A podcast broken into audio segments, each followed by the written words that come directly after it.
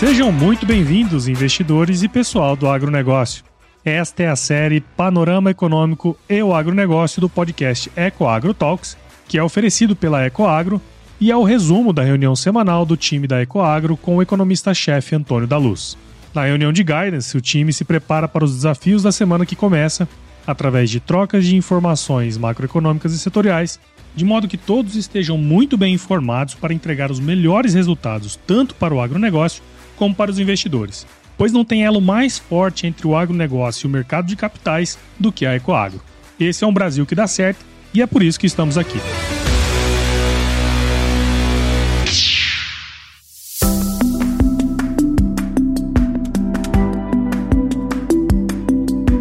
Olá, investidores! Olá, pessoal do agronegócio. Que bom, que bom tê-los conosco nesta semana que vai do dia 22 ao dia 26 de janeiro de 2024. Que bom, muito obrigado pela sua companhia, muito obrigado por estar todas as semanas aqui conosco na nossa reunião de guidance, que isso aqui é muito mais que um podcast, que é a nossa reunião de guidance semanal. É um prazer estar aqui com vocês e nós temos uma semana bastante importante, onde nós temos IPCA 15 no Brasil, por exemplo. Nós temos no nosso país o resultado da receita tributária. Eu estou muito curioso para ver a receita tributária, porque como nós já discutimos aqui várias vezes, estamos falando na quarta-feira. Sai a receita tributária do Brasil, se não atrasar, como já aconteceu outras vezes. Por que, que eu estou curioso, tá? Porque nós estamos há cinco meses, cinco meses arrecadando menos do que os exatos mesmos meses do ano anterior em termos reais, sendo que em quatro deles estamos arrecadando menos, menos mesmo em termos nominais, o que é, deve servir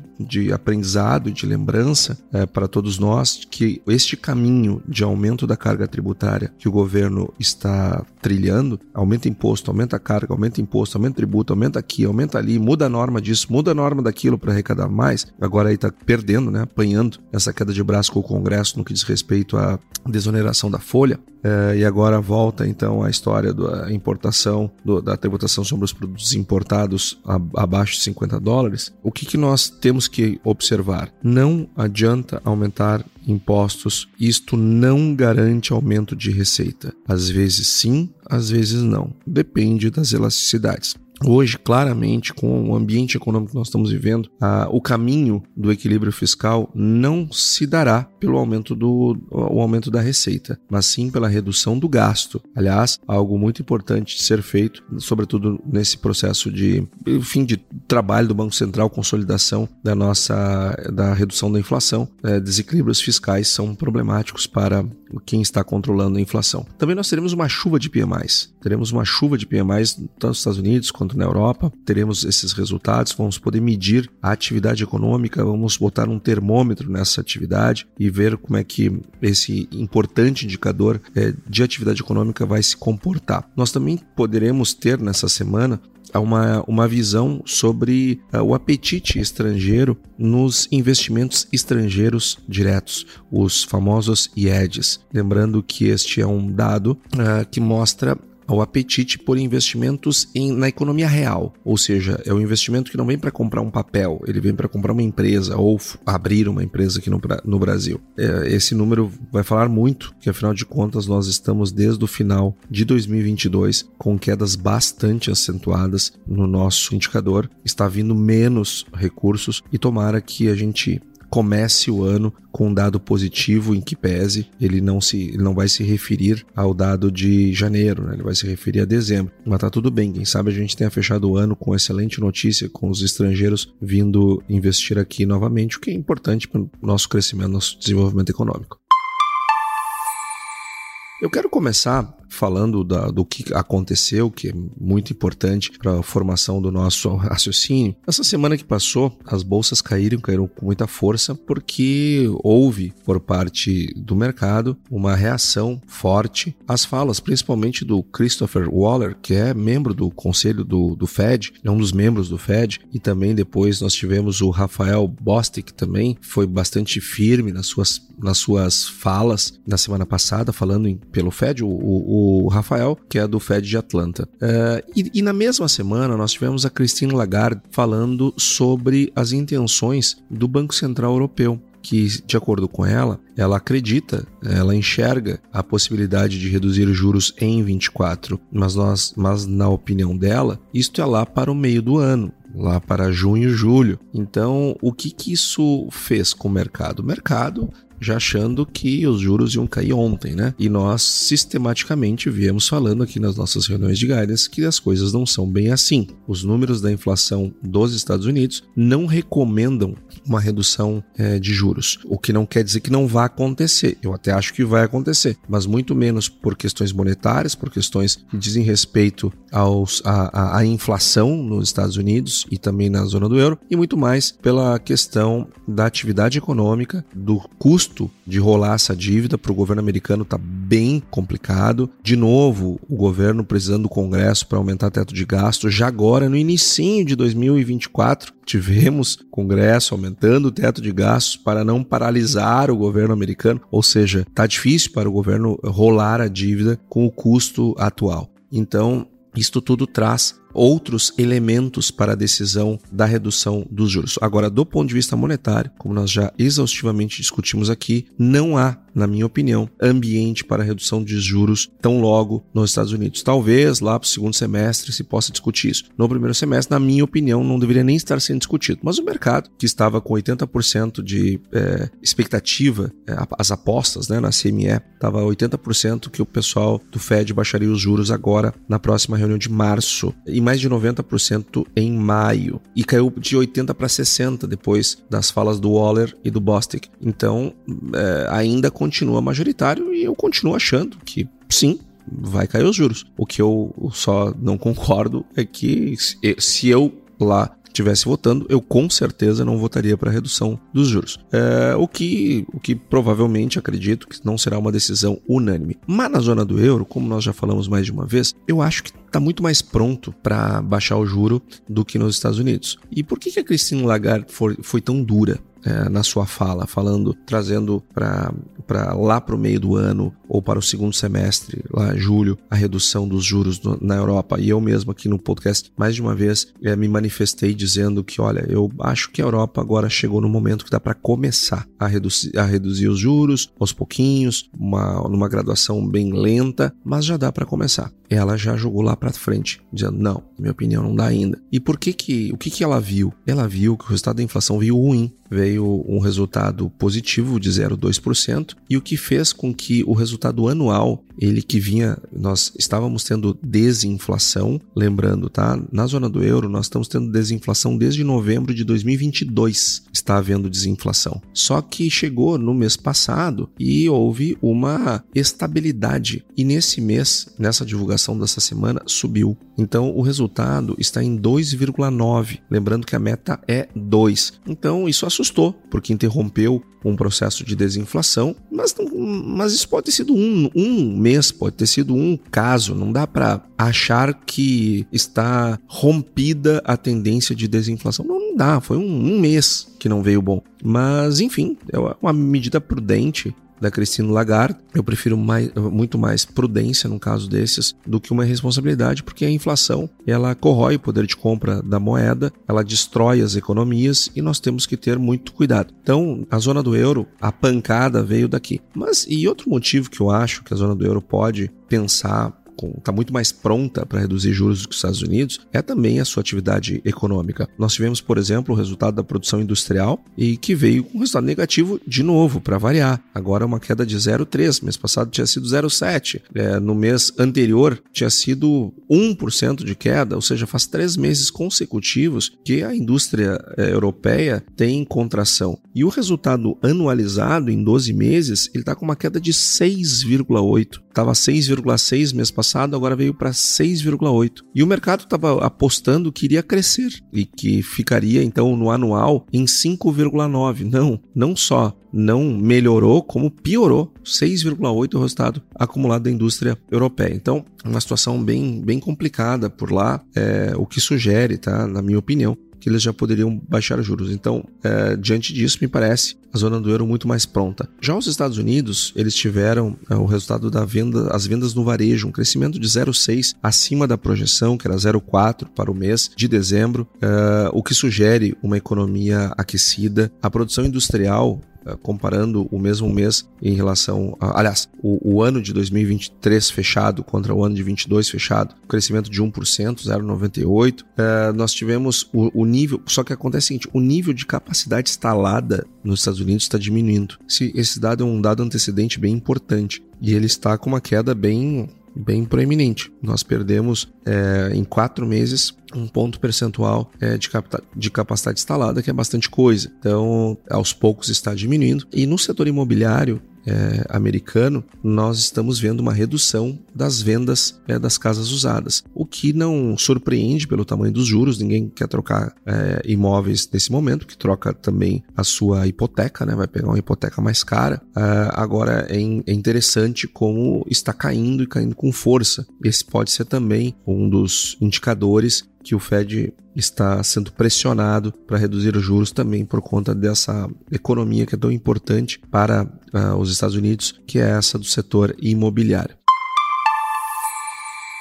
E a China, nós tivemos um festival de boas notícias, o que para nós do agronegócio é sensacional. Porque o crescimento chinês, como nós já sabemos, ele boa parte é transformado em aumento de demanda pelos produtos alimentares brasileiros, e isto então traz para nós uma perspectiva de crescimento de demanda que é muito bom. Em primeiro lugar, quero falar de PIB. PIB que, como nós já falamos aqui, né? O PIB ele registra, ele registra o que aconteceu. Nós temos que olhar os outros indicadores para tentar antecipar o que vem lá do PIB. E como eu vinha dizendo em, reuniões anteriores, olha, eu acredito que a China vai entregar a meta de 5% de PIB. E entregou. Essa é a boa notícia, entregou. 5,2% foi o resultado do PIB anual da China, 5,2%. Então, no mês passado estava 4,9, agora em 12 meses ficou em 5,2, entregou o, o, resultado que se esperava. Ah, as vendas no varejo estão com um resultado bem positivo, 7,4%, em que pese uma certa estabilidade a partir de agora, mas 7,4%, pessoal. E sabendo que ah, boa parte da compra no varejo são produtos alimentícios, isso para nós é uma excelente notícia. Imagina vendas no varejo fechar o ano em 7,4, o crescimento está muito bom. É, e a China tá, ela, ela voltou a investir em ativos fixos, lembrando, né, isso, essa é a, é a, formação bruta de capital fixo deles. Então, o investimento que é feito hoje é o crescimento econômico de amanhã. Então, a China, no resultado anual, está em 3%, que é um resultado muito bom, lembrando que é, ele vinha caindo e agora voltou a recuperar, chegou a estar próximo de 2,5%, agora já está em 3% de volta, mostrando um pouco dessa retomada da economia chinesa, que passou maus bocados ao longo de 2023 e diante de muita incerteza. A produção industrial da China, ela está no resultado anualizado em 6,8%, acima do mês passado, acima da projeção. Lembrando, boa parte da indústria chinesa é a indústria de alimentos, então ela, é, com isso precisa comprar mais soja, precisa comprar mais milho, precisa comprar mais carne, ou seja, são notícias boas para o agronegócio brasileiro, para uh, as perspectivas uh, de demanda dos nossos produtos. Agora, continua lá a preocupação com os imóveis, né? com o setor imobiliário. setor imobiliário, os preços dos imóveis voltou a cair, está em queda livre os preços dos imóveis. De novo, tivemos mais um mês, nós já estamos há 10 meses com queda no preço dos imóveis lá na China, o que demonstra toda essa fragilidade do setor imobiliário chinês, o que nos preocupa bastante. Ecoagro, o elo entre o agronegócio e o mercado de capitais. E vindo agora para a nossa economia, nós tivemos a divulgação do resultado do setor de serviços, um crescimento modesto de 0,4%. Setor de serviços, que é o grande setor da economia brasileira, é, esse resultado anualizado está em queda de 0,3%, ou seja, setor de serviços está negativo, enquanto as vendas no varejo, que também foram divulgadas, tiveram um crescimento muito modesto de 0,1% trazendo as vendas para o resultado anual apenas 2,2. Gente, tá vendo o tamanho da desaceleração da economia brasileira, né? E isto foi capturado pelo IBCBR. IBCBR, do que é um, é um indicador do Banco Central para atividade econômica, o índice de atividade econômica do Banco Central, ele registrou um crescimento de 0,01, ou seja, muito próximo de zero. Mês passado tinha sido 0,18 negativo, agora veio positivo 0,01, ou seja, zero. É, a economia brasileira não está crescendo, não está crescendo. É o que traz para nós uma enorme de uma preocupação. A economia brasileira está desacelerando, está desacelerando rápido.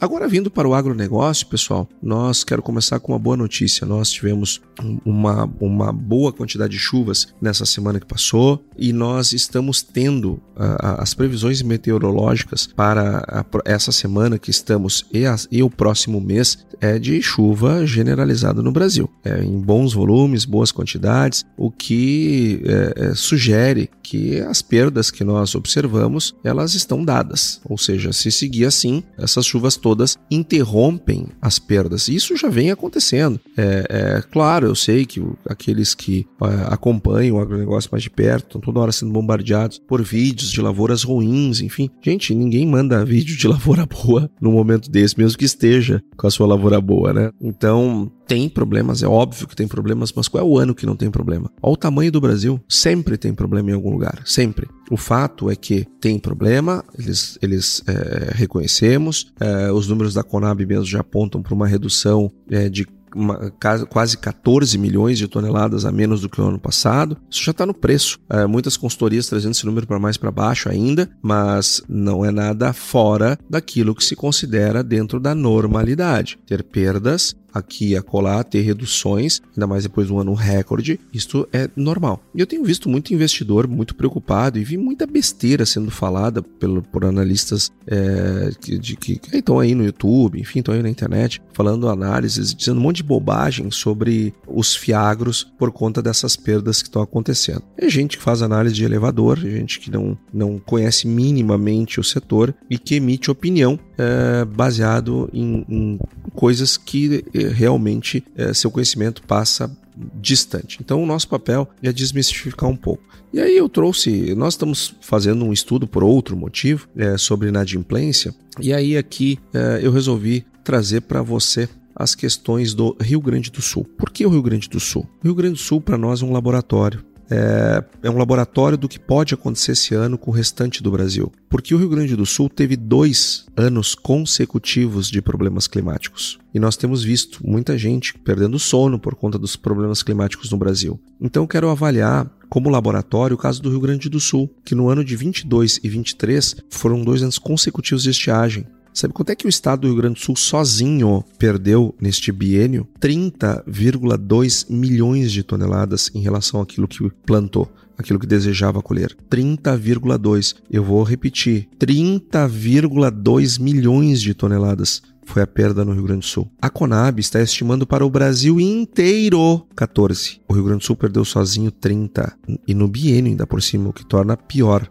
É, as perdas, é, quando nós olhamos os estados, nós estamos falando ali de 2 milhões um, 3 milhões outro. É, o Rio Grande do Sul perdeu 30. E foi é, notícia no Brasil inteiro, é, é, perdas, saiu na, na, imprensa, perdas de 115 bi na economia do Rio Grande do Sul, que foi o que aconteceu. O PIB gaúcho caiu 5,1% em 2022, é, é, perdas bilionárias na economia gaúcha. E aí todo mundo entrou nesse parafuso que está agora. É, esses analistas de elevador é, de novo, já atacaram lá atrás, dizendo: olha, quem tem posição no Rio Grande do Sul, o Fiagro que tem posição no Rio Grande do Sul vai quebrar, vai dar default, vai dar isso, vai dar aquilo, porque é seca, porque é estiagem, porque as perdas são enormes, etc, etc, etc. E a conclusão que muita gente chega, né, diante dessas catástrofes todas, é que os produtores não vão pagar as contas que o sistema financeiro não vai receber, os CRAs vão dar default, os investidores vão perder dinheiro. Essa é a consequência é, do raciocínio, é, entre aspas, lógico, que as pessoas terminam fazendo, mal orientadas, mal influenciadas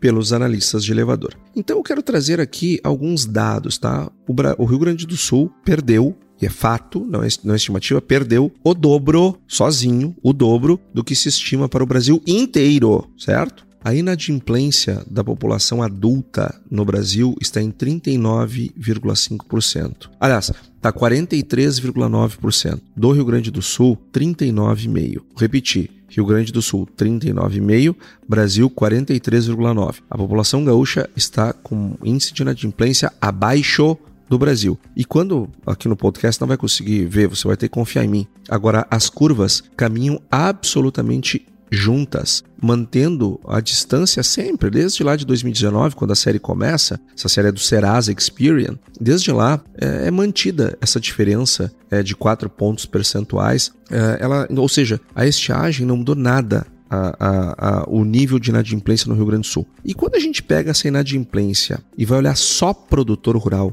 só produtor rural, a taxa de inadimplência do Rio Grande do Sul ela é a segunda menor do Brasil, uh, ligeiramente acima de Santa Catarina, que é a menor do Brasil. Então, o Rio Grande do Sul, com duas estiagens, tem a segunda menor inadimplência do Brasil. E a inadimplência no Rio Grande do Sul é a metade, metade da inadimplência média do produtor rural no Brasil. Ou seja, se eu pegar só os produtores rurais gaúchos, dá a metade da, da média brasileira. O que, que isso quer dizer, pessoal? que perdas de safra não necessariamente resultam em inadimplência. Isto é bobagem. Isto é um erro. Não é a variação de produção que traz inadimplência. A inadimplência ela vem de outros fatores. Nós temos que olhar para break-even.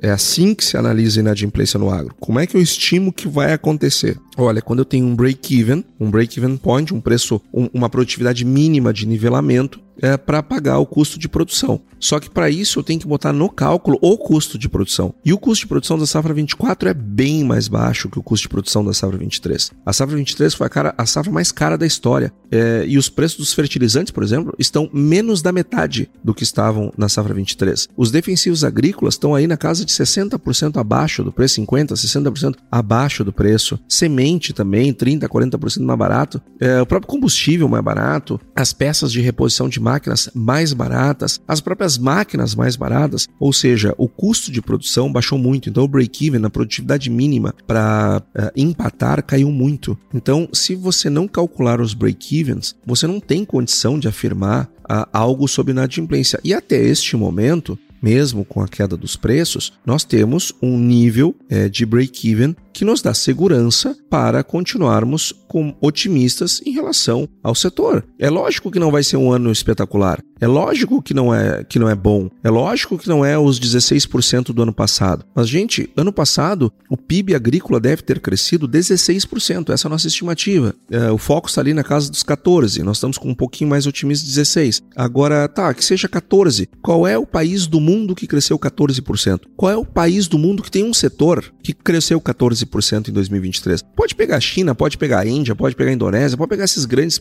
é, é, é, grandes taxas de crescimento econômico. Qual é o país que tem um setor que cresceu 16%? no ano. É lógico que no ano seguinte vai ajustar, é óbvio que vai ajustar. É, é, lógico que no outro ano seguinte é muito difícil, muito raro acontecer de superar um número desse já no ano seguinte. É lógico que isso não é assim. É, até porque é uma indústria a céu aberto. Agora, como é que a gente faz ciência, né? Com o laboratório. Usando o Rio Grande do Sul como laboratório, fica muito claro as perdas de estiagens no Rio Grande do Sul foram muito maiores que as perdas no Brasil. O Rio Grande do Sul sozinho perdeu o dobro do Brasil inteiro e mesmo assim tem níveis de inadimplências baixo, muito baixo, o segundo mais baixo do Brasil. Então, ou seja, não é perda por estiagem que gera inadimplência, são outros fatores. A coisa é um pouco mais embaixo, um pouco mais complexa. E os é, é, nós temos que olhar para preço, nós temos que olhar para custo, nós temos que olhar para break-even.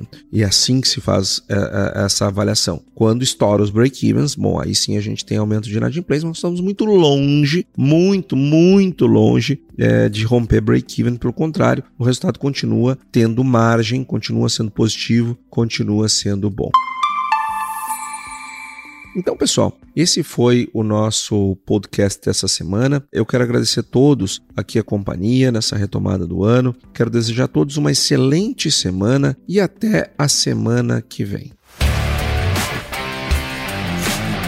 E aí, você gostou desse podcast? Se gostou, considere compartilhar este episódio com alguma pessoa que irá se beneficiar deste conteúdo e nos ajude a alcançar mais pessoas. O roteiro e apresentação deste episódio foi do economista-chefe da Ecoagro, Antônio da Luz, a produção do Agro Resenha e a edição do Senhor A. Saiba mais sobre a Ecoagro em www.ecoagro.agr.br. Ecoagro o elo entre o agronegócio e o mercado de capitais.